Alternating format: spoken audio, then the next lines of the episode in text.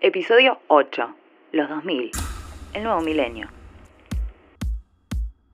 El nuevo milenio continúa con la tendencia teenager y los ídolos adolescentes, sobre todo del género femenino. Un par de estrellas de la década fueron parte del Club de Mickey Mouse, un programa de televisión emitido por ABC, la propia Britney Spears, Justin Timberlake, Christina Aguilera, Jessica Simpson y Nick Carter, cantante de Backstreet Boys. Si bien el programa se canceló en 1994, la compañía Disney, a través de su canal Disney Channel, dirigido al público infanto-juvenil, logró posicionar a sus artistas en el mundo del pop. Hilary Duff, Miley Cyrus, Selena Gomez, Demi Lovato, Jonas Brothers, Ashley Tisdale, Bridget Mendler, Zendaya y Bella Thorne, algunos con discos editados por Hollywood Records, la discográfica de Disney. Entre el 2000 y el 2003, la cantante australiana Kylie Minogue edita tres discos a través de Parlophone, Like Yours, Fever and Body Language. A pesar de que su carrera había comenzado más de una década atrás y con notables influencias de la música disco, esos trabajos la posicionaron a nivel mundial como una referente del pop y el dance. Fever, de 2001, cuenta con un gran trabajo por parte del equipo de compositores que participaron del mismo, y su primer corte, Can't Get You Out of My Head, según la Pure East Music, fue la canción que más sonó y que más han versionado en los últimos 10 años.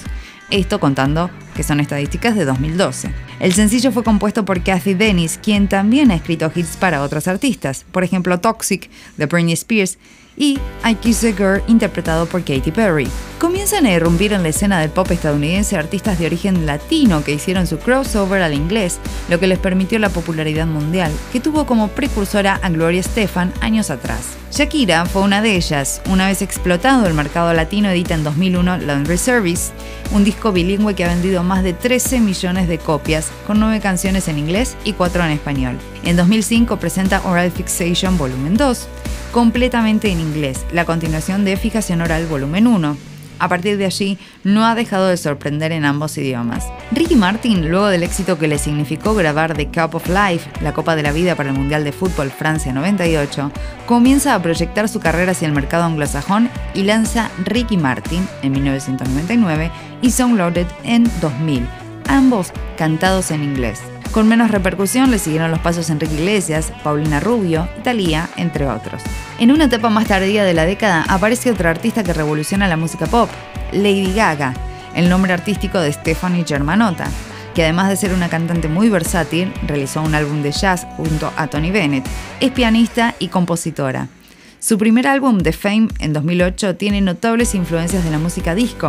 Se puede apreciar en canciones como Beautiful, Dirty Rich o Disco Heaven y por supuesto explota el synth pop, el dance y el europop. El disco obtuvo decenas de nominaciones y premios, y además de las cifras altísimas de ventas en todo el mundo. Por su excentricidad fue elogiada y criticada. Incluso lo llegaron a comparar con Madonna. Tal vez lo más destacable es que la mayor parte de las canciones que interpreta son de su autoría, algo que no sucede muy a menudo con las estrellas del pop, dado que solo interpretan hits compuestos por profesionales de la industria. Se popularizan los DJs con el legado del house. Uno de ellos, David Guetta, lanza en 2001 Up and Away, junto a Robert Owens. Y luego del lanzamiento de Just a Little More Love, no ha parado de producir éxitos mundiales. Dentro de la corriente del dance electrónico, el dúo neoyorquino Fisher Spooner lanza en 2001 su álbum debut titulado Best Album Ever y fue número uno. Presentó este podcast Phonics Producciones. Edición Ezequiel Calvo.